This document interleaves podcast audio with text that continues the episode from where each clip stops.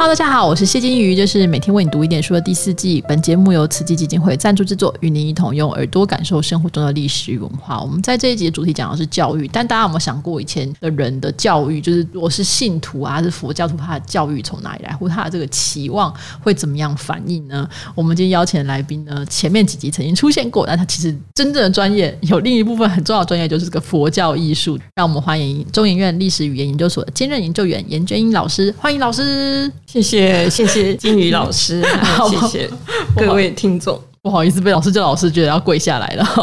那我们说到佛教艺术的话，当然大家比较熟悉就是龙门石窟啦，或是敦煌千佛洞啦，这些很精美的雕塑跟壁画。那世界上最早的佛教石窟大概是什么地方出现的呢？那为什么要开凿这些石窟呢？世界上最早的佛教石窟是在印度哦。那我第一次到印度看石窟的时候，实在是傻眼了。为什么？是那个规模之大，因为它有一部分当然是运用它山边既有的，然后把它扩大，然后非常的大，因为它是为了适应僧团，不是个人，而是很多人同时在那里听经讲法，或者在那里修行。所以那个规模之大，真的是超过我所看过的敦煌石窟。不过那个年代非常的早。如果我们回到这个问题是为什么要有佛教石窟的话，就是在印度，我们大家都知道它有很长的这个雨季。嗯，那雨季的时候，僧人没有办法在户外修行，所以他需要找山洞。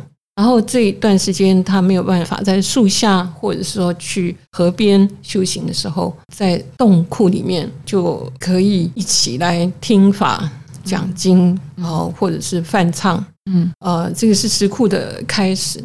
可是讲到中国的石窟的时候，我觉得不太一样。嗯，就是我们虽然说刚才提到的龙门石窟，比方说或者是云冈石窟啊，其实它离城市或者是人们所居住的地方并不太远，它跟印度的那个石窟真的是在山里头不太一样。嗯，所以中国的时候，中古时期的大量制造石窟或者是开凿造像碑啊、石窟啊，它的有一个共通的目的，就是要造佛像。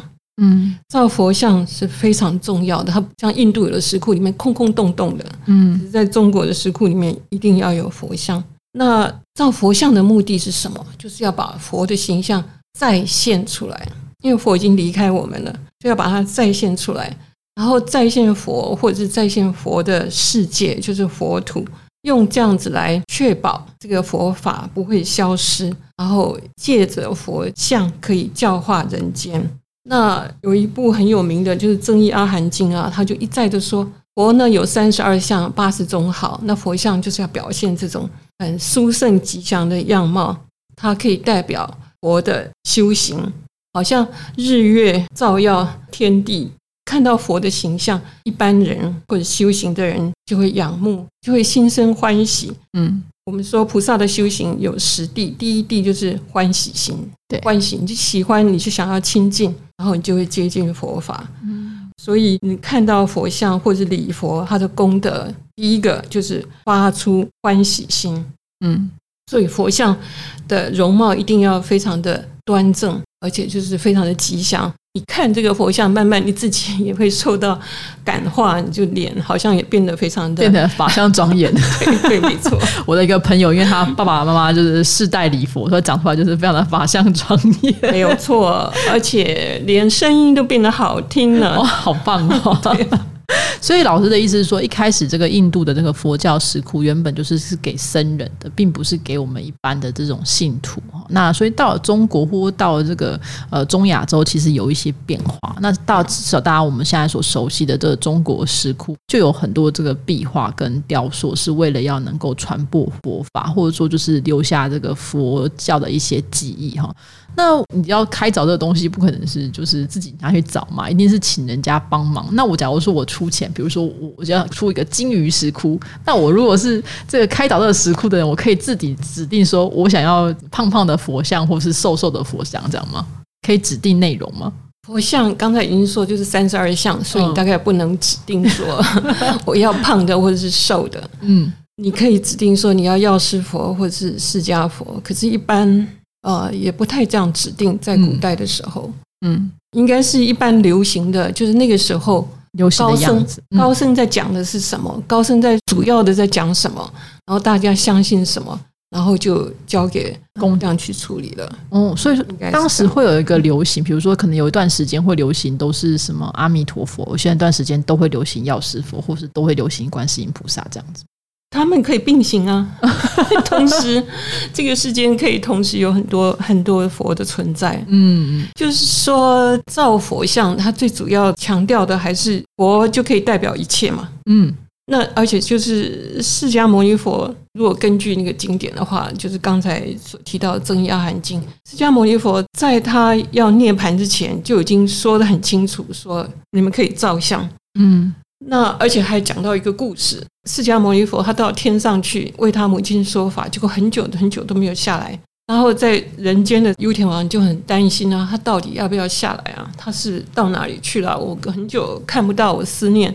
所以后来就造了一个像，然后等到释迦牟尼佛从天上下来的时候，就带着这个像去见他。然后释迦牟尼佛就肯定说：“你造的这个像非常的好，你有累积功德。”这这里面有一个用意在的，就是在佛教里面，其实有一个很重要的想法，就是末法。嗯，有一天，这个世界会毁灭。世间会毁灭，就是释迦牟尼佛在世的时候，或者是人间还相信他很虔诚的相信他的所说的这个教法的时候，这叫正法时期。嗯可是有一天，世间人就失去了这个信心啊，开始怀疑啊，或者是攻击僧团的时候，那就要靠佛像，所以这叫做相法时期。先有正法，然后有相法，然后最后连这个相法都没有办法维持下去的话，就是末法时期。嗯所以在释迦牟尼在世的时候，就提到这个天要靠这个佛像，所以就是相法时期，所以要造像。嗯啊、所以造像是非常重要。造什么像，在早期的时候其实还不是那么重要。嗯，所以到后来的时候，就是慢慢会有一些变化哈。那我们就基本上就是某不同时代可能都会看，就是老师刚刚讲高僧最近讲什么法，可能会有一些主题上的特别。那会有比如说我照相的人，我如果希望，比如说我希望我们家都可以安宁，然后可能会照什么相，会画什么主题，会有这样期望吗？是啊，是啊，就是说，呃，比方说在那个龙门石窟，呃，有一个石窟叫做药方洞，嗯里嗯面就刻了很多的药方。嗯那他当然刻了药方，在石窟里面刻这些药方，也希望这个药方能够得到佛的肯定，然后也能够造福更多的人。这个是他的心愿，所以他可能照着像，他就希望帮他治愈这个世间的疾病。比方说，在日本很有名的早期飞鸟时期有药师寺，嗯。那造药师像，就是因为皇后生病啦啊，所以就要造一个像，希望她能够治愈。对，所以这个就是心有所想的时候，你就希望能够造这样的像。像观世音菩萨也是很早就流行，它是先作为一个呃胁侍菩萨，嗯。嗯，就有的时候是胁侍，当然主要是胁侍在阿弥陀佛，但早期时候有时候也会出现在释迦牟尼佛的旁边，然后后来才变成是一个嗯独立的尊。嗯嗯，所以也很有趣。对菩萨的位置也会有随着时代有一些变化哈。那中古时代的中古人来到石窟当中，他们会怎么参拜？他们会跟这石窟里面的这些雕塑或是壁画去祈求吗？会啊，或是为什么要笑？就是他们怎么互动啦？现在现在人也会啊我，们去可能人也看一看就觉得哇很漂亮这样，我们可能就觉得 哎、需不需要点个香 或什么的？那他们会有互动的关系吗？我最近就差不多六七年前有一次我，我我刚好到那个响堂山石窟，就是在河北河南那一带。嗯嗯嗯哎，我看到一对中国人哈，年轻的男女，他们拿了香啊，也拿了他们要贡品贡品。然后他们到那儿，他们这个就是失落的中国人，他就是不知道要怎么拜，他就转过头来问我说：“他们喜欢那种师傅啊，请问你？”他们叫司机也叫师傅所以没有什么特别意义。他就说：“你要怎么拜？”我说：“好，那你你跟着我拜好了。”我就问他们说：“那你求什么呢？”他们求子啊，嗯求生儿子啊。所以，所以我一说说是千古不变啊。虽然说佛教可能在中国已经现代中失落了失落了，但是那那个心里面的渴望有时候还是会浮现出来，然后就想到佛。其实我们现在看到有一些石窟，它还是有固定时间是开放让人家烧香的。所以我刚才要说的就是石窟要怎么参拜。其实啊，石窟里面一个佛教石窟哈，即使是小其中的一个洞，比方说我们刚才提到北魏时期的那个古阳洞，嗯。它的时间哈，开凿的时间可能就拉了将近一百年或两百年，从北魏一直到唐代都陆陆续续有人开凿，所以这里面它的涵盖的东西是很复杂、是很多层次的。